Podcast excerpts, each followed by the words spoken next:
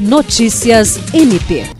O Ministério Público do Estado do Acre, por meio da Promotoria de Justiça Especializada de Defesa do Meio Ambiente da Bacia Hidrográfica do Baixo Acre, firmou termo de ajuste de conduta com o governo do Estado, através das secretarias estaduais da Casa Civil e de Empreendedorismo e Turismo, para regulamentar a realização da cavalgada da Expo Acre 2022, que ocorrerá em que ocorrerá no dia 30 de julho em Rio Branco. O TAC, assinado pelo promotor de justiça Luiz Henrique Rolim e pelos secretários estaduais da Casa Civil Jonathan Xavier e de Empreendedorismo e Turismo Márcio Luiz Paiva, visa assegurar que o evento de abertura da feira agropecuária transcorra sem risco à vida, à saúde e à segurança dos participantes e espectadores, assegurando ainda a integridade física dos animais. Alice Regina, para a Agência de Notícias do Ministério Público do Estado do Acre.